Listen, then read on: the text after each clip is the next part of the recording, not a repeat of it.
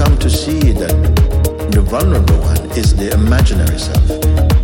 It means that we are living in an idea about who we are, which is not really true. When someone begins to recognize, wait, I feel imprisoned by my own inner voice, and I say, it's not your true voice. It is a voice in your head, but it's not your true voice. You have to find a voice in your heart.